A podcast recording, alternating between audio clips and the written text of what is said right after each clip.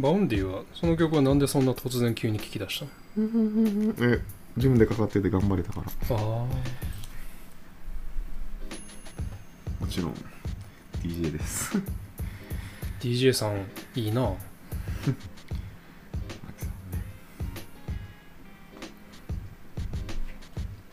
やっぱ知ってる曲がマジで幅広いね。マックスさん頑張ってとかっていい人やね。言っていい人チアリーダーっぽいな。9時のに行って9時のクラスレッスン取ってて10時のとかに来ると「マックさんもっと上げれるでしょ」とか。かわいい。いい人やね。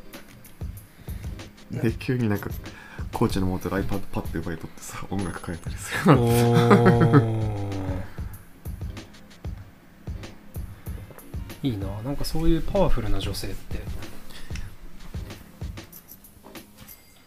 でも誰かが応援してくれると頑張れるしんどい時に。いやけあのわかるわ。その DJ さんだけじゃなくて特に顔見知りの人やと特に。わかるな。すげえわかる「お前もっといけるやろ!」ってしかもなんかド S ド M やからさ。うん「頑張って」じゃなくてさ「そんなもんか」みたいに言われる方がもっと頑張れる。わかるな。いやそうなんだよななんかそうやってこう励ましてもらうように自分もね人を励まそうと思う。励まいいよね。だからしんどくても一応声をかけるようにする人は先に終わった終わっ先に終わって終わってない人がおった。ら懐かしいな。部活思い出すな。部活よ。一人じゃできないことはまあみんなで乗り切ろうというまあまあ群衆。まあ成績は個人戦やけどね。そう。ねそういう意味で今部活と似てるの。なんかお前腕太くなったねそうち腕そんな感じしてない足は太くなった足太ももが太くなるとマジでズボンとか履けなくなるよねおしゃれ系ズボンってまあしゃあないよねさて 暑さで疲れていませんか ?30 代芸のロバタ会議です。このポッドキャストは関東在住の30代芸2人が日々のあれこれを話す番組です。作業用 BGM として聞いていただけますと幸いです。ジョーです。マックスです。なんか急に始まって暑さで疲れてませんかっていきなり定年ができたから聞かれてるんかと思ったんよ。どう思うこれ？えいいと思います。疲れてます暑さで。ヘドロみ ヘドロみたいになってます。今回はお便り会です。パチパチパチパチパチパチパチ。さて、今回のお便りは、ついに初めての20代の子からいただきましたね。えピチピチやん。年下の子が聞いてくれてるのは新鮮だわ。大丈夫？こんな30代になったらあかんでほんまに。まあいろんなものを反面教師にしていただいて。どうしようかな。俺が読むか。だってジョーさん推しでしょ？乗算推しとは書いてえない。書いてないですか？書いてないです。マックスさん推しと書いてあります。嘘書いてないやん書いてはないかもどうぞじゃあジョーさんでえっ、ー、とラジオネームりょうたろうさんからいただきましたありがとうございますうっすえーかっこいいと可愛いがぴったりなジョーさん、マックスさん、こんにちは。20代ゲイのりょうたろうと申します。お二人の織りなすこのポッドキャストに、オーバーザさんを聞いている時と同じような、我の心の安心感を感じるこの頃です。いつもありがとうございます。論理的思考で理路整然風にお話しされているジョーさん、ファンが多いこともわからなくはありません。反対にマックスさんは可愛らしいという一言に尽きるような気がします。いい意味で、ジョーさんのダンディーさとは裏腹に若さを忘れていない、まるで同年代くらいの感覚を覚えるようです。流行やセンスには非常に敏感で、まさにシティボーイそのもの。と言いつつも、ジョーさんもしっかり、お二人で以前お話しされていたフレグランスやインテリアなどのお話、美的センス、審美眼の磨かれたお二人には目を見張るところがあると同時に、そのセンスを一緒に磨かせてもらえないだろうかと思わざるを得ません。そのように自分自身の根底にある感覚を互いに共有できる相手がいることは大変素晴らしく、羨ましくもあり、これからもぜひそれを大切にしてほしいと思うわけです。えーどの目線から私は話をしているのかもわからなくなってしまいましたので、今回はとりあえずここまで。私も勝手ながらお二人の影響を受けているような気がします。そのおかげで生活にも張りが出ているような気もします。これからも配信楽しみにしております。まだまだ熱帯夜のような夜が続きますね。そんな日に私は日々のオークモスで身も心も涼しくなっております。またお便りしますね。それでは。りょうたろうさんありがとうございます。すごい俺20年ってこんな文章書かれへんかった30年になってまだ書けてないのに 丁寧な文章を送ってもらってありがとうございます。なんか送ってくれる文章が皆さんちょっと丁寧すぎて 萎縮しちゃうんですけどほんと雑にねそうやな。そうやな。そう。もっと。あと30になって可愛いはちょっときついと思う。その、ああ、ああ、きつない？えー、っとね、あ、待って、むずいな。あ両太郎さんに文句言ってるわけじゃなくて30代になって可愛いよりはきついと思う。いそうね、ちょっとどこにブーメランを投げることになるかわかんないから。ちょっと可愛いと思われてんだったらちょっとまた売り方変えていかないと。でもあなた、ま、筋肉命とも言うのも違うし、可愛いっていうのも違う。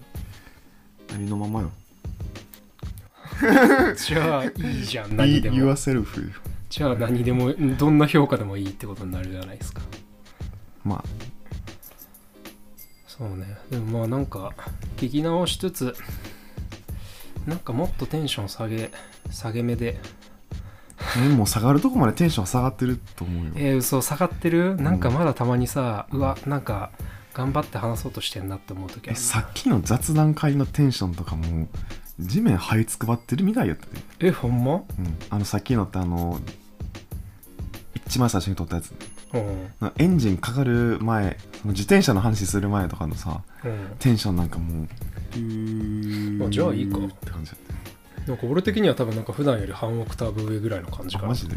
テイク低すぎやろとかって思ったからちょっ死んでる。とそう自転車の話しなと思って盛り上げてんやけどああ、そうだ。そう。オーバーザサンとね、の名前が出てきたってことは、わかんないんすそれ我々ね、もう勝ちなんですよ、これ。ゲイポ、ゲイポ業界におけるね、これはもうね、もう、あの、優勝ですオ。ーバーザさんって何ですか？オーバーザさん って、あの、ジェーン、あのーあれだよ、送迎のリュウさんとかが大好きな、うんてかゲイポ系が好きな人すげえ好きな人が多いあのジェーン・スーさんとジェーン・スーと堀井美香さんのやっている超ウルトラスーパー人気ポッドキャスト、オーバーザさん。ちなみにこれはおばさんの文字入りらしい。なんかいわゆる2人でうん。雑談系うん。なんだけど、うん。すごいゲイポ業界で大大大大大人気なやつで最近優勝って言葉すぐ使うよね。あー。覚えたてなんかも。赤ちゃん？いや。さっきのケーキも「はい優勝」って言ってた。いちじくのショートケーキ優勝言ったな。なんか普通ツイッターえネットスラング的にはさ、うん。セックスできたことが優勝だよね。そんな使い方する？え違った。なんかなんかさんと優勝しましたみたいな感じじゃなかっえー、見たことない。たあれ？セックス優勝とか。なんかだからちっさ。英語で言うと ごめんなさい書いてる人いたら。ちっさ。いやわかりませんよ。どうしかっていうとあなたのあの性性に対する倫理観の低さが。えーセックスごときでそんなそんなおじゅセックスってそんな大事なものでしたっけ？みたいな汚れた大人が出てるかもしれないです。あとセックスしただけ。セッやったことを言うんやっていうこととやった行為を優勝って言うんやっていうことにちょっとちっさと思う。なんかあれじゃない？英語で言うあのネイルでいいって感じじゃない？金ネアで言ってつ。とかあとなんだっけ？あの「How I Met Your Mother」とか見てないんだっけ？見た。見た、うん。あのそれこそああもう忘れた。なんだっけ？あの俳優さんヤリチン役のさシングルアゲインのあのニールの人でしょ？なんとかニールじゃなかったっけ？パトリニールなんパトリック・ニールセンとか。ニールなんとかって忘れちゃったもん。そうそう。あの人があのハワイなんかキャラでさなんかう「ネイルで!」っつってとかって。なんか落としてやったぜみたいな。じゃあさっきのショートケーキとセックスはイコールですか？俺の中では感情が高ぶったら全部なんか。まあだって美味しいと気持ちいいとな全部似たようなもんなんじゃないですか？ボックス的には。美味しい気持ち。じゃあオナニーもショートケーキもセックスも全部優勝と。大体似てるでしょ。ドーパミン的幸福を表現するあれですよ。あんな綺麗な文章をもらっといてこんな月水切ったな話すんおオーバーザさんも多分きっとこんな感じだったような気がする。ダメかな。怒られそう。でもまあドーパミン的な幸福だから例えば一生懸命やってた仕事を達成した時とショートケーキを食べてあの血糖値が急上昇する感じとあのなんだ相手を羽交い締めにして後ろからケツを掘ってる時は全部一緒だよ。つら。違うかな。あえて何も言わんとくわ。うん俺もちょっと一人で死んでくるわ。あなたまで死ななくていいなと思います。日々のさマッチタイプひあ日々って HIBI でマッチタイプのお香の話ですね。良太郎さんも使ってくださってたのか話を聞いて使ってくださってるのか。ありがとうございます。えっ、ー、とわかりますよ。僕はねあ日々は HIBI ん？同じこと言ってる？うん。えー、とマッチタイプのお香で、えっ、とマッチに火をつける感覚でつけると10分から15分ぐらいで燃え切ってすごい短い間香るお香ですおしゃれ。1000円ぐらいで贈り物にもおすすめな素敵な商品です。と。俺桜の匂いが好きでした。1個持っててんかってんけど何の匂いか忘れちゃった。結構すっきりする匂いやってなんだろうね。たヒノキみたいなのなかった？ああひ日々のヒノキの匂いは好きだった気がするわ、うん、多分それを持ってたと思う。でもあれさツタヤとかに行かない売ってないやん。ああね。売ってるところ限られるよなそう新新新美顔やったっけ？なんか書いてな書いてたやんか。新美顔の磨かれたお二人。センスもないし、まあ、そのあの否定するのもなんかポッドキャストで笑われてるからいいとして新美顔で思い出してんけどなんかて哲さんが展示会のあれを載せててでどうですか？って言ってくれたんやけどもうお互い美術好きやんか。うん。今度なんか一回展示会に行ってみてそれをポッドキャストの会にしてみませんかって話。俺行きたいのがあるよそれ。え？そのカレンダーの上に置いてるやつ。えっ、と篠田桃江？長江？と長江かな？東江かな？桃江かな？なんか28日までやん。来週なんよね。来週おらんよ俺も。あんま、じゃあダメか。なんか母さんが良かったらしいそれ。え行ってきたらいいよてかねなんあ気のせいかな？なんか哲さんか誰かのツイッターになんか上がってたあ結構人気なんだこれと思った記憶があったような気がしなくもないけどまあいいや。とりあえずじゃお互いに別々の行って話すっていうのもいいと思うし、あうんそうね。ただ話すってことはある程度勉強していかないといけないってことが感想を持って近いでやらないといけないってことなんですよ。うんまあまあってぐらい気合い入れるかまあもううんこちんちんレベルの話で まあレベルアップしていくっていうのでもまあどっちでもいいんじゃないですか。まあそうしますか。印象派の絵は語れても他の絵は全然わからんもん。好きな画家ゆえ。ルノワール。ルノワールどの作品？とりあえずここから録音を再開してみた。えっとルノワールの話そうルノワールの話。一回録音が飛んじゃったのですいません。ちょっとあのここから撮り直しをしてますジョーさんのパソコンのせいです。はいすいませんでした。ジョーさんのパソコンのせいです。ティッシュいる？いる。好きなルノワーはルの作品は？ムーランド・ギャレットだっけ？さっき調べたやつ。そう。あやばい。あちょっと調べる大丈夫。ムーランあでもやっぱりなんか重たいんだ。ムーランド・ギャレット。そうムーランド・ギャレットの舞踏会ちなみにその作品はどういうとこが好きとかあるんですか？ちなみに。えー、なんか印象派の良さ全部混じってない。ああなるほどね。庶民的やしその光のあ描き方とかもそうだしうなんか見てるだけでさ音とか話してる声聞こえてそうやんフランス語やけど。んはあなるほどね「ボンジョームシュー」みたいな感じの。これ5年ぐらい前に来てて一回印象派のあれで。で新国立美術館に展示会があった時は23回行ったかな？っていう23回同じ絵を見に行くのはでも本当にすごいね。他にもあっていろいろ印象派のあれやったからモネとかもあったと思モネマネもあったかな。そう。まあおこれしかも結構絵が大きく絵自体が大きくてだからそこでもう、まあ、注目の的というかドーンって感じようん絵のサイズえ縦1メートル超えてる。超えてる超えてる超えてる。だいぶでかい。だいぶでかかったうそんな感じです。であれだ。あの絵も好きだっつってたな。ピアノの。あピアノのえっと2人の少女のやつそうそうそうそう。ピアノによる少女みたいななんか感じの名前のそうそうそう。やつね。でそこから新国立美術館つなぎで俺ら2人で一緒に行ったねって話になって。あのメトロポリタン美術館のやつね。そうメトロポリタン美術館展5月頃に行った。で、えー。なんかさ、そうもう普通に喋ればよくないなんか、行った？なんかその、一回喋ったの分かるけどさ、そうで、なんか、ゲイバーのママがゲイバーの店子に怒ってるみたいだねっていう絵があって、女占い師たちっていう絵。うん。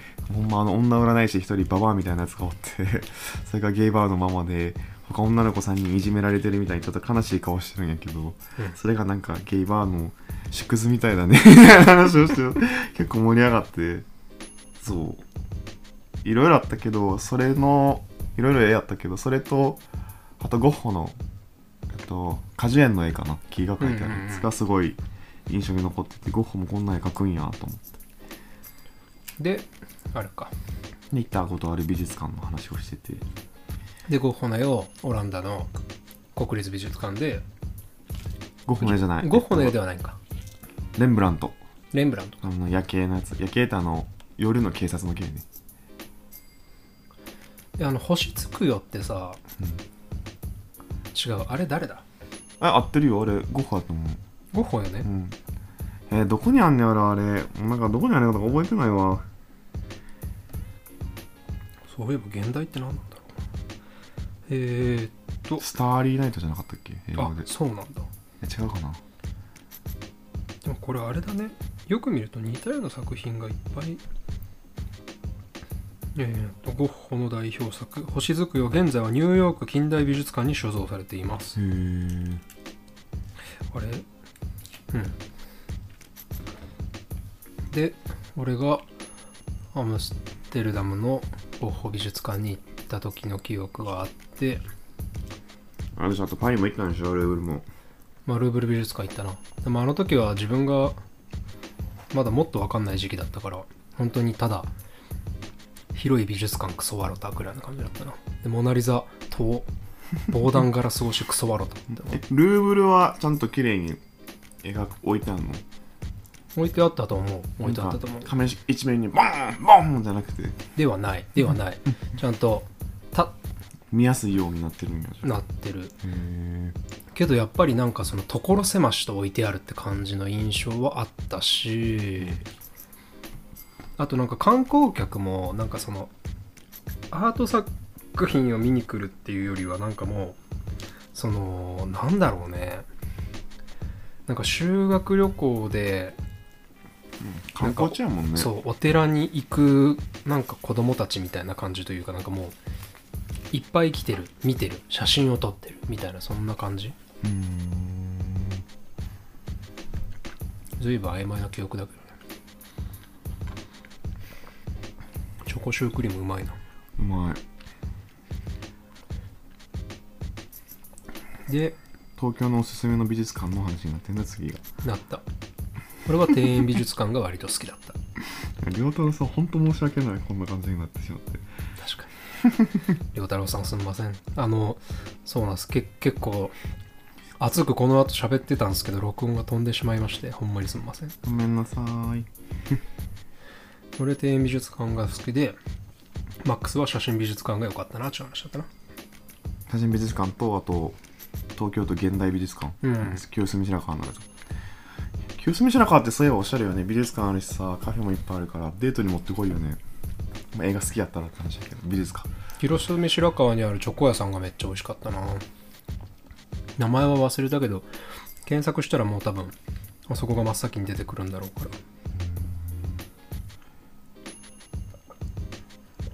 そして見たいありますかじゃあ？ああ死ぬまでに実物一回見てみたいみたいなやつね。うん。いやーパッとは出てこないですね。好きな絵はジョーが好きな絵は人が描かれてない絵が好きです。えっ、と思いっきり幾何学模様的ななんかいわゆる現代アートっぽい感じの絵は普通に好き。もしくは風景画が好き。風景画は明るいところよりはどっちかっていうとなんか汗た感じの色使い。なんか灰色が全体的にちょっとかかってるような絵の方が好きですね。全然話戻んねんけどさ一回すっごい人のさ展示会行かんかった？2人で一緒に行ってお客さんの数がめっちゃ多かったってこと？二人で行ったか行ってないか分からんけどでも一緒の展示会には行ってんああ時期バラバラだとしてもってこと、あれ何やったっけ？スラブ女子のやつ。スラブススラブスラブ。スラブ何やったっけ？すっごい有名ななんか日本で初めて。ああ待って待って待って待ってわかるわかるわかるわかるわかるわかるわかる。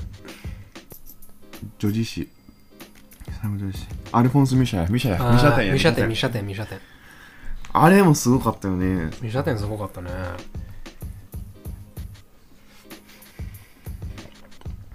もう一回来てほしいよマジファイナルファンタジーって感じだった。うん。すごいしか言われへんねんけど。アルフォンス・ミシャって男の人？だよね。多分。アルフォンスやもん。話は戻って。クリムトの接吻は一回見たいかな。うんクリームと金色の絵のやつ。ああはいはい。あとルソーの夢ももう一回見たい。かもう一回じゃない。一回見てみたいかな。あれこれお前携帯で待ち受けにしてた？うんしてない。なんなんその？職場の先輩だ。じゃあ。じゃない多分。なんかあともう一つなんつってた？アンリルソーの夢っていうああはいはいはいはいはいはい。これなんかエマーの大冒険っていう絵本を思い出す。大丈夫です。ル伝わるールーナーズでしょ？違うか。ああそうかも。しましまのルーナーズだよね。しましま多分そうそうそうそうそうそう。そうえー、わかんねえよ。わかるよ。ジャングルをテーマとする25を超える一つ絵の一つである。彼の最後彼が最後に残した作品であるためふなふなふなアンデパンタン展で開催。ニューヨーク近代美術館なんかね、クリムトの接吻はね、確かね、映画化されてたと思うねんな。あれ、接吻の題材やったっけ？なんかユダヤ人の人、女性の人が持ってた絵なんやけど、と、アメリカに亡命するときに絵を置いてきてしまって、ナチスがそのまま奪い取っちゃって、オーストリア政府が持ってるけど、あの絵私だから返してほしいって言って、有名じゃない弁護士に頼んで結局勝ち取ったっていう裁判やったと思うんやけど。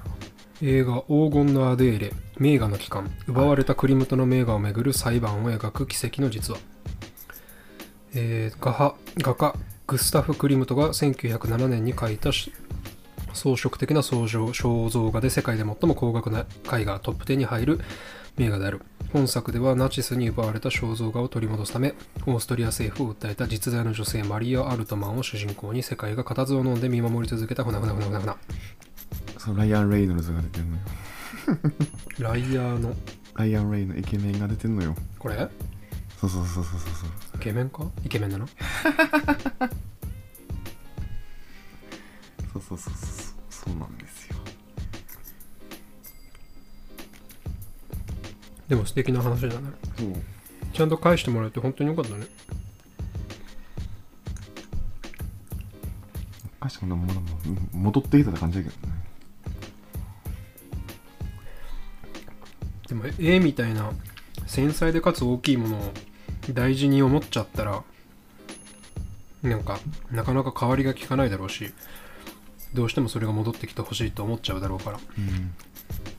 ちゃんと手元に戻ってきてよかったね何かを大切に思っちゃうっていうのはね何か替えの利かない何かを持っちゃうっていうのは。あともう一個好きな絵があってんけど忘れちゃった。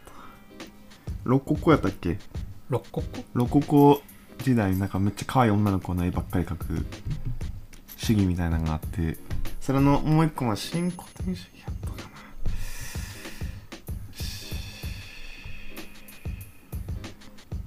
ロッコシフレディ。ロココ美術バロックじゃないんよな何やったかな。あこのブランコの絵とか有名やねすごい。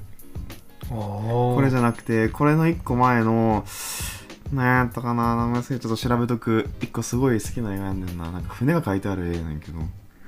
忘れちゃった、短編映画ミステルロココ。映画じゃないです。ああ違うのね。あ絵の話ねそう絵の曲調みたいなタッチとか。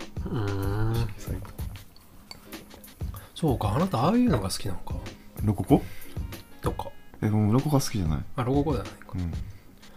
俺実はミュシャ展はさ、うん。あんまりピンとこなかったんだよね。人の絵描いてあるからでしあとなんか俺あの多分書き込みが細かいやつ。ょうん。で多分そんなにピンとこないんだと思う。だ印象派も絶対無理やん。あのタッチ色彩何回も何回もペンペンペンペンペンってしてるそうね。ち近づいては見たくないってなる。遠くから見たくなるかな。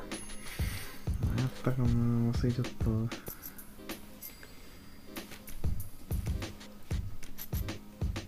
忘れてしまいました。好きな美術作品1回ぐらいまとめた気がするんだけどな。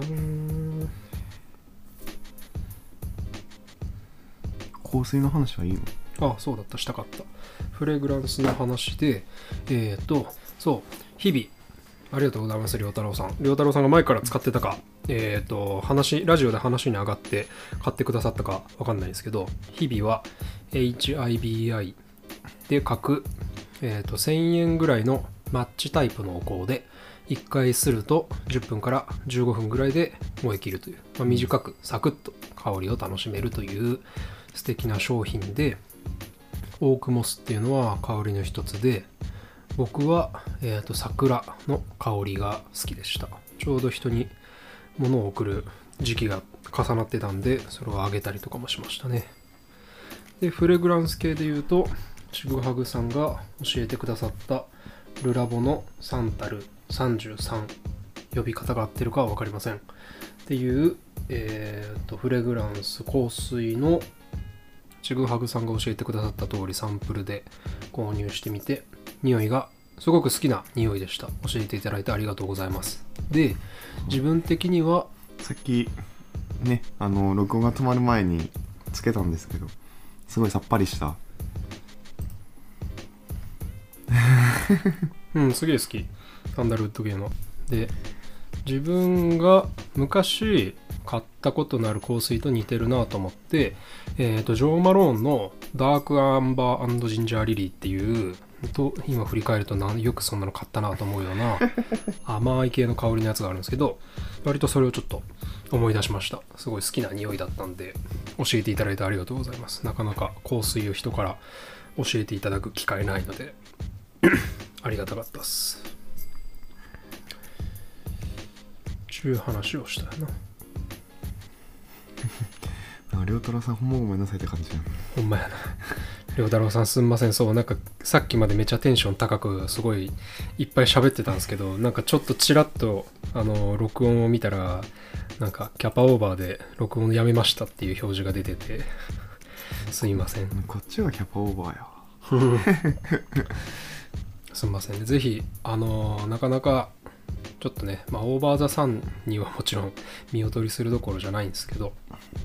まあのんびりこんな感じでいろいろ試行錯誤していけたらいいなと思ってるんで今後もよろしくお願いしますと。いう感じです。20代の自分に宛てた手紙とかは？あ忘れてた。それを言おう。えっ、とそう。で良太郎さんが多分初めて自分たちよりも20代の世代でちょっと年下の方から送ってもらってでなんとなくそれを見てたらもし自分の自分が昔の自分といってもまあせいぜい5年前とか7年前とかその程度ですけどの前にの自分に何かこうメッセージ的なものを今伝えられるとしたらこれが言いたいなっていうのをちょっと考えてなるべく短く端的に言ってみますね。えーっと、20代の自分へ、あれってお手紙形式？あれ？あれ？えーと、あなたがなんとなく察している通り、どうしても諦められないような一番欲しいものというのは、えーと、照れくさー。紙を1枚ずつ重ねて本にするような気の遠くなるようなコツコツの積み重ねでしか手に入りません。しかもそれが最短ルートです。ドンマイです、えー努力は夢中に勝てないという言葉があなたは大好きですが、えー夢中に該当するものは見つけられないまま時間が経っていますでも諦めることもできないので苦労しています。自己管理の技術を、えーと一つずつ学んで試しましょう。マックスという妙に自己管理に長けた友人がいるので教わりましょう。そしてあなたがずっと悩んで困っているうーまあいいか、えーあなたがずっと悩んで困っている。家族。場合によっては元彼への愛情について今のところの僕の考えを伝えておきます、えーと何かを大切に思ってしまう。誰かを愛おしいと思ってしまうということは、えーとその人が、えーともう賢くなくても正しくなくても優秀じゃなくても、えーと誰かに、えー心ない誰かに主導権を奪われてしまわないためのしたたかささえ身につけてくれれば、えーとそしてどこかでちょっと楽しそうに過ごしていればもうその人がどれほど傷ついても見ていられないほど辛そうにしていたとしても自分から離れていくことがその人の幸せであったとしても、えー大好きな人がそれを選ぶのならもうどうしようもないなすすべなしとしょうがないと,、えーと腹をくくるということじゃないだろうかと私は思っています。何も手に入れなければ何も失わないという理屈は正しいですけれども役に立ちま役に立たないへ理屈なのでそなんかまあそこそこ話そこそこにしておいてください、えー幸せは過去の不幸の経験から相対的に実感するものです、えー非常にどんまいですが大いに悩み苦しんで、えーそして目の前の人に好きとかありがとうとか言える期間は存外短いということに気がついてアホなのですぐに忘れてそしてまた何かの折に思い出して噛み締めるようにしてください。えーとまさかのラジオを始めることになりました。優しい先輩からいい言葉をいただけました。健康でそして笑顔で周りの人が安心できるような日々を送れることが送れるといいですね。いつも大真面目なあなたを私が一番誇りに思っています。頑張ってくれてありがとう。うーんカットしようかな。いいんじゃない？いちょっと恥ずかしいすぎるいんじゃない？ちょっと編集の時のテンション次第によってはカットすこういう手紙を形式にするんやったらメモって言ってほしかったんやけど。るああ何？尺を取ってってこと？ちゃうちゃうちゃうちゃう。ちゃううん。だって俺じ20代の自分に言うことって言ったら早く早くクロスフィットを始めなさいってこととかそれぐらいだし福祉さん始めなさい。もっと本読みなさい。えっと恋愛なんてシンデレラみたいなストーリーじゃないしフェアリーテイルでもないからマチコにはなるなと。ああ。とは夢中に頑張ればなんとかなるよっ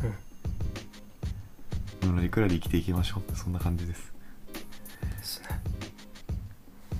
そう良太郎さんが今の情報からえー、となんかピックアップできそうなものがあったらお役立ちしてもらえれば幸いですというのとまあなんかこれを書きたくなって書いて整理して自分の中ではなんかまあちょっとまあ昔の自分と言いつつ今の自分に言い聞かせたいことみたいな感じなんでまとめてみたよという話でした。